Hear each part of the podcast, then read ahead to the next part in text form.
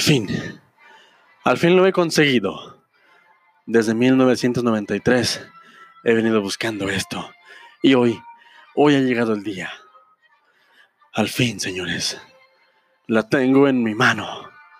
El santo grial de las películas de videojuegos. La película que pondrá el primer peldaño para una escalera a adaptaciones decentes. La primera de su clase. Detective Pikachu lo hizo bien. Sonic lo hizo bastante decente. Pero esta, esta es la que estábamos esperando. La espera ha valido la pena. La espera ha sido recompensada. Señores, señoras, niños y niñas, les presento a la única, a la primera de su clase. Dragon Quest, tu historia.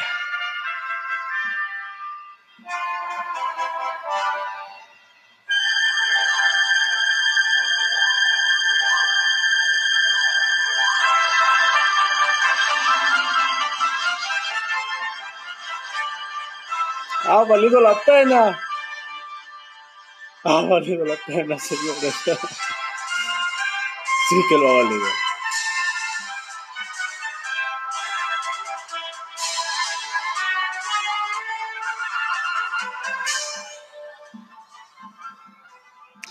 Hola, ¿qué tal gente? ¿Cómo están? Bienvenidos de nueva cuenta a esto que es Peli Escuchando. Yo soy el pibe, me presento y estamos en este programa donde hablamos de anime, cine, manga, series de televisión, cualquier tema que nos parezca relevante. Señores, ¿cómo están? Ya es martes 3 de marzo del 2020. El año se está pasando volando, gente. Volando. No sé ustedes cómo les está yendo, no sé cómo se le están pasando en estos días, pero realmente a mí se me ha hecho un parpadeo.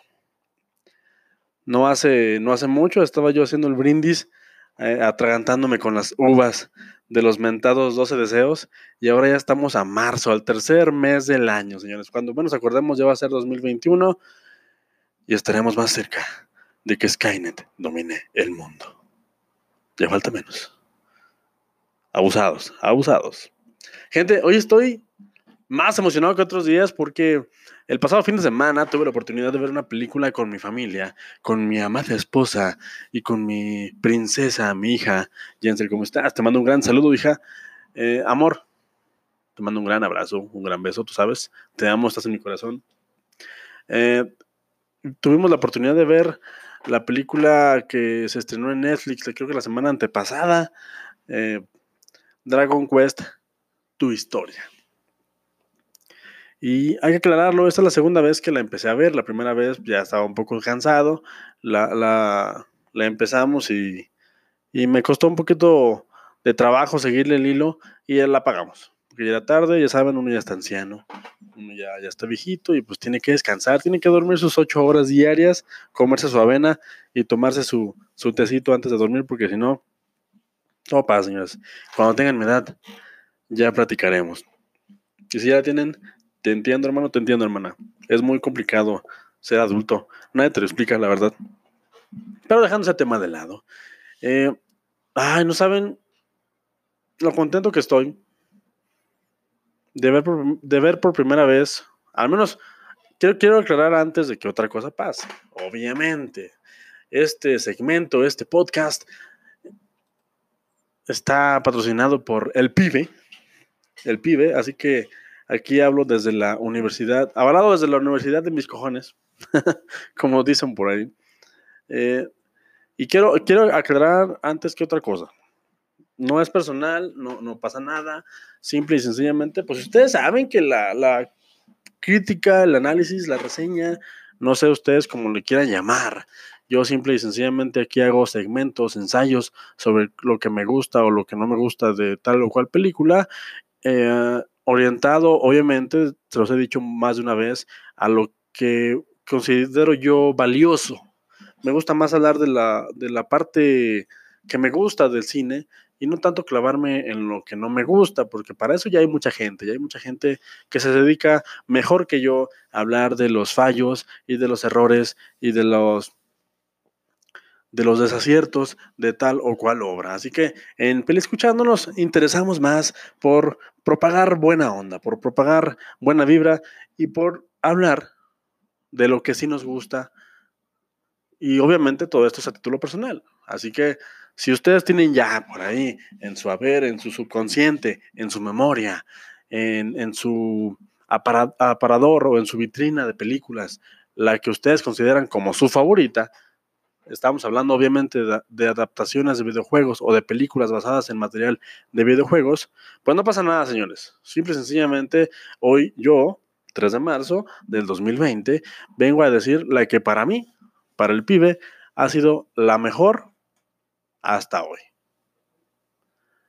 Y esto, simple y sencillamente, pues lo repito, es a título personal. Así que si te gusta escuchar la opinión de alguien más, pues te invito a que sigas el segmento, te invito a que, a que me, me escuches lo que resta de esta media hora. Y si no, pues te invito a que sigas y veas el contenido que tengo acá abajo, porque tengo muchísimos programas, tengo ya más de 62, espero que te gusten. Y si no, vente, canal, vente, pásale con confianza, vamos a platicar y espero que te meta de perdido la, la espinita para que te animes a ver esta película. Eh, como ya es costumbre, y creo que aquí tengo que hablar seriamente con los ejecutivos de Netflix, esta película está actualmente en Netflix. No dudo que lo puedas encontrar en otra plataforma.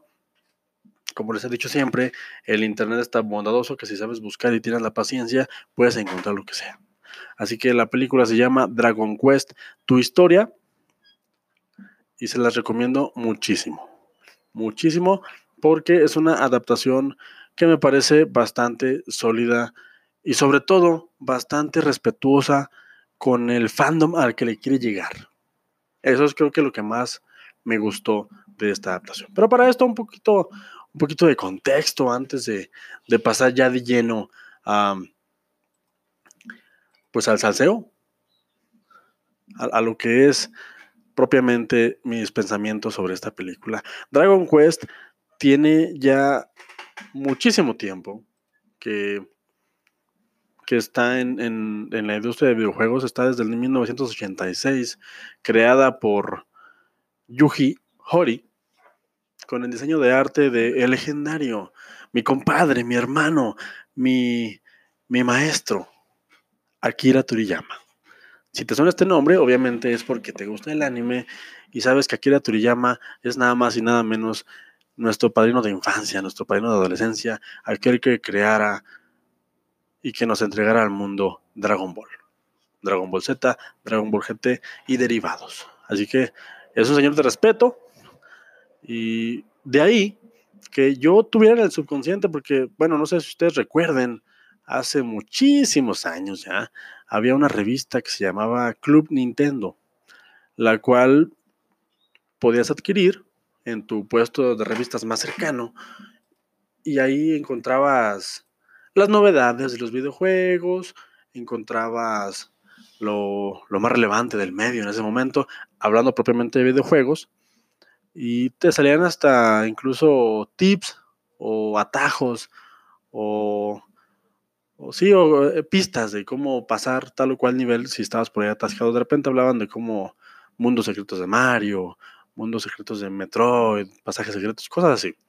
Eh, e, era una revista que a mí me gustaba muchísimo y recuerdo claramente porque esa es mi, mi única referencia de Dragon Quest, al menos de manera consciente, porque resulta que Dragon Quest también tiene en su haber otra de mis aventuras favoritas, eh, y me acuerdo que yo estaba viendo esta una revista de, aquellos años, estoy hablando de los de principios de los 90, o sea, ya, ya hace bastante tiempo, y había unos dibujitos de, precisamente esta, esta serie de videojuegos, y unos dibujos que me recordaban a mí muchísimo a Dragon Ball. Pero ya después vi que, que era un videojuego y nada que ver con el anime, entonces dije, bueno, bueno, Dragon Quest, ok. Ahora me doy cuenta, ahora que, ya estoy más viejo y que ya la información está más a la mano, eh, como siempre se ha dicho con el Internet, de que el primer anime, el primer anime que está grabado en mi conciencia, el primer anime que, que disfruté poco o mucho, pero que se me quedó grabado porque hasta la fecha, de hecho por ahí tengo todavía ese tatuaje pendiente. Soy amante de la tinta de, anime. Tengo ese tatuaje pendiente. Eh, hay un personaje que se llama Fly, las aventuras de Fly. Y ahora resulta que me vengo a dar cuenta de que las aventuras de Fly es basado en un videojuego de la saga de Dragon Quest. Lo cual me, explotó la cabeza ahora que estaba, que estaba viendo un poquito de información para hacerles este segmento, porque vi la película y me gustó muchísimo y me puse a investigar un poquito. Y parece que estoy ligado a Dragon Quest más de lo que me imaginaba. Y otra noticia todavía más importante y por la cual me emocioné de sobremanera es que las aventuras de Fly, que próximamente esperen el segmento, se los voy a, se los voy a comentar con toda calma, se los voy a desmenuzar, les voy a platicar por qué es tan importante para mí esta, esta saga. Eh, Las aventuras de Fly tendrá su remake este año o más tarde el próximo, lo cual me tiene súper emocionado. No me quiero morir, quiero tener muchísimos años de vida para ver muchísimas cosas. Así que, dicho lo anterior, dicho lo anterior que no dije nada, pero Dragon Quest es una saga de videojuegos perteneciente al género de los RPG, dirigida por Yuji Hori, como ya les dije. Eh, esta está desde el 86, como les comenté, y hasta la fecha sigue vigente. Yo por ahí viendo sitios de internet y buscando más o menos, porque no estoy bien, bien letrado en lo que es la mitología de Dragon Quest, estaba viendo que hay más de 66, eh, más de 66 títulos de, de esta saga. Obviamente distribuidos entre el Switch, el PS Vita, el PlayStation 4, el PlayStation 3, el iPhone, Android, Wii, Wii U, PC, Nintendo 3DS, todas las consolas que te imagines. Entonces Dragon Quest es, al menos en aquel lado del mundo, es una saga importante. Es, aquí, por ejemplo, yo veo que hay mucha fanaticada de lo que es Final Fantasy. Otro tema del que yo no estoy, yo soy gamer, pero no, bueno, sí, soy, soy gamer, pero no, no estoy tan clavado en estos universos. Obviamente me falta tiempo para jugar, pero tengo entendido que sí es Final Fantasy acá de este lado y allá ya los más, más hardcore, porque aparte Dragon Quest no llega tan, tan fácil a estos lados del mundo. Al menos no, no según yo. Obviamente ya traeré más adelante a alguien que me ayude a, a esclarecer todas estas dudas. Pero pues por lo pronto es, como nada más lo que tenemos que saber para entrar a la película. De hecho, es, una ventaja de, la película. La película la puedes ver, yo la vi, mi hija la vio, mi esposa la vio, sin saber nada de la saga de videojuegos. Creo que eso ya de entrada es una ventajota. La puedes ver sin, sin tener conocimiento de que está basada en un videojuego y eso abre un abanico de de posibilidades a que, casi, a que cualquier persona que se dé la oportunidad la vea. ¿Vale? Y antes de, ya entrar a, la película, quiero también comentarles, porque la introducción de eso iba, de que ha sido un camino, ha sido un camino duro para mí.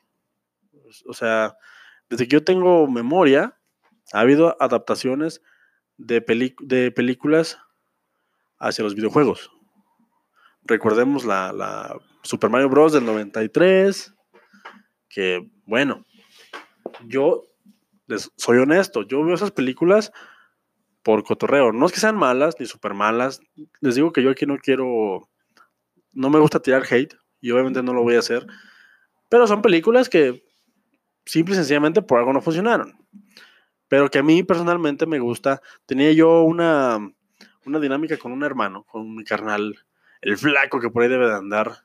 Saludos al flaco y saludos al diablo que por ahí le está echando ganas. Aprovecho el espacio, yo ya que abrí la, la boca. Eh, sigan al diablo, está haciendo su, sus pininos, tiene ya su proyecto Cine en Desorden, lo volvió a retomar y lo está haciendo bastante bien, ¿eh? se los recomiendo. Si, si les gusta escuchar mis, si gustan escuchar de, de, los desvaríos del pibe, yo les recomiendo encarecidamente que vayan y le echen un vistazo a lo que está haciendo Cine en Desorden. La verdad es que el diablo escribe muy bonito y trae mucho que platicar.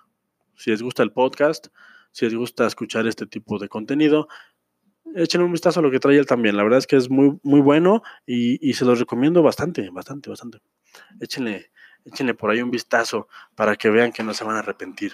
Él ya, ya tiene ahí ya varios programitas y a mí me gusta, yo, yo lo escucho. Diablo, un saludo desde aquí. Eh, entonces, las películas de videojuegos, ya la mítica, legendaria y, y, bien sabida Super Mario Bros., que bueno, yo la veo por cotorreo. A mí me gusta ver películas eh, que la gente considera malas porque me gusta reírme, o sea, a mí me gusta, porque tú no sabes qué pasaron esas personas, esas personas, esos productores, esos actores, esos directores, esos maquillistas para hacer ese tipo de adaptaciones. O sea, yo quiero, me gusta pensar que en su momento, por ejemplo, el staff de Mario Bros. pensaban que estaban haciendo algo genial y pues simple y sencillamente pues no convenció a todo el público o a nadie. O si te gusta, pues tal vez debes ir a checarte. No sé. Les digo yo aquí no, no tiro hate, pero es una película que ahí está. O sea, es, son peldaños que se van cimentando para que en un futuro, por ejemplo, Dragon Quest, por ejemplo, Detective Pikachu, por ejemplo, Sonic, eh, hagan algo decente. No sé si me explico. Alguien tiene que quebrar los huevos. Alguien tiene que ensuciar. Alguien tiene que hacerlo mal para que después alguien llegue y lo haga bien. No sé si me entienden.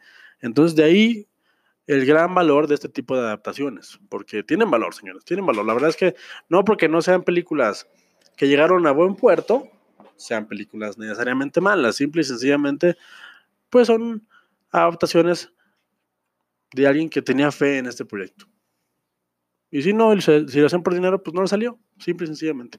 Esta otra que se llama Double Dragon, que, bueno, creo que podemos dedicarle varios segmentos nada más a este tipo de películas, porque estaba checando la última batalla de Street Fighter, Street Fighter 2, Mortal Kombat, está Mortal Kombat 2, hay dos, ya precisamente va a haber una nueva adaptación con, con la producción o dirección de del chico este que está haciendo las películas del conjuro, se me acaba de ir su nombre, pero que también dirigió Aquaman. Si por ahí ustedes saben, pues ya saben de quién estoy hablando. se, me fue el, se me fue el nombre completamente. Final Fantasy, La Fuerza Interior, que es la primera película que yo vi después de Toy Story. No, es cierto. Fíjense nada más, la primera película que yo vi completamente animada por computadora. Final Fantasy, La Fuerza Interior. En el 87, es antes de Toy Story. Ahí les dejo el dato. Pero obviamente Toy Story pues llegó. Ah, no es cierto, es del 2001. Perdón, acabo de regar completamente. Pixar, perdóname, Pixar. No me, no me bloquees.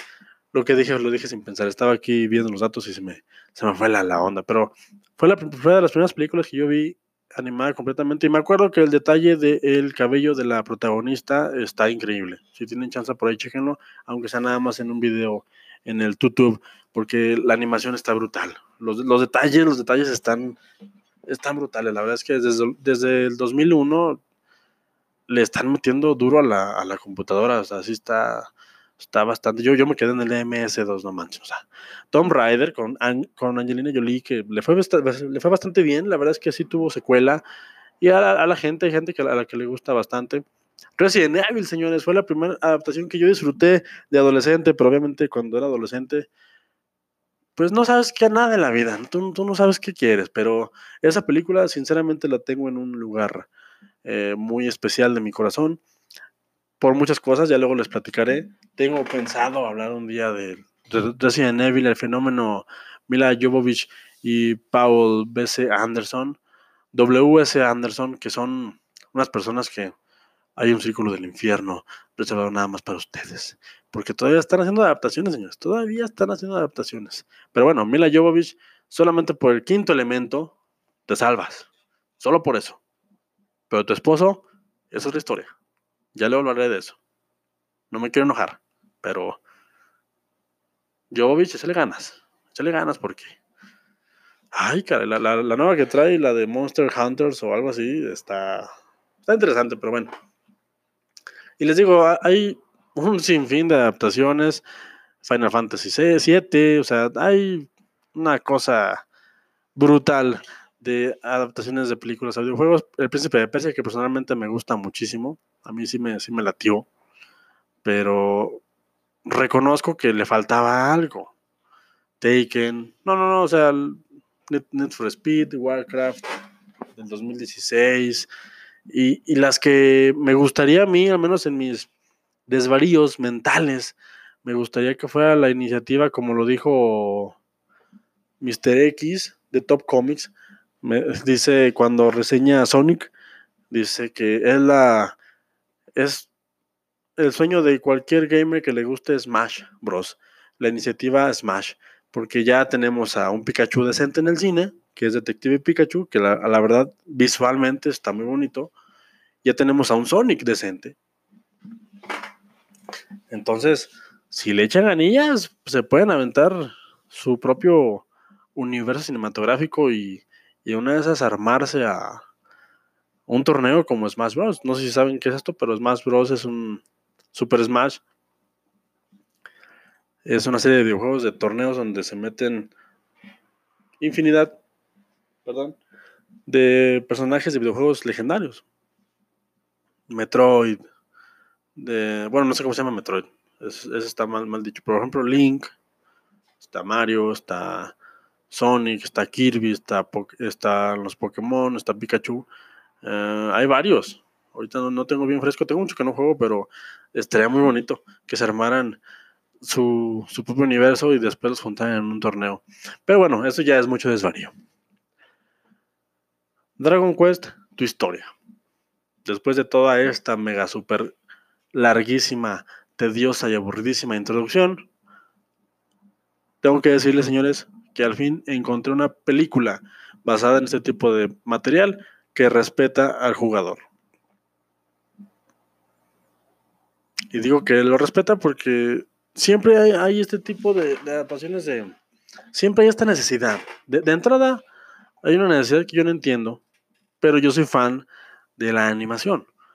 Por lo mismo me gusta el anime, por lo mismo me gusta ver películas con mi hija, Frozen, y lo, cualquiera que quieras. Me gusta mucho ver este tipo de medios animados. A mí me gusta bastante.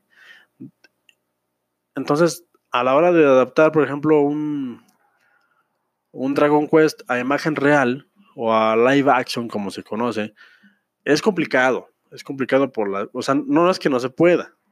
Obviamente, no estoy diciendo que no se pueda, porque yo he visto fanmates de cualquier cosa que me digas en YouTube, en Internet, y se ve que con creatividad y con respeto por, el, por la obra que se está adaptando se puede hacer.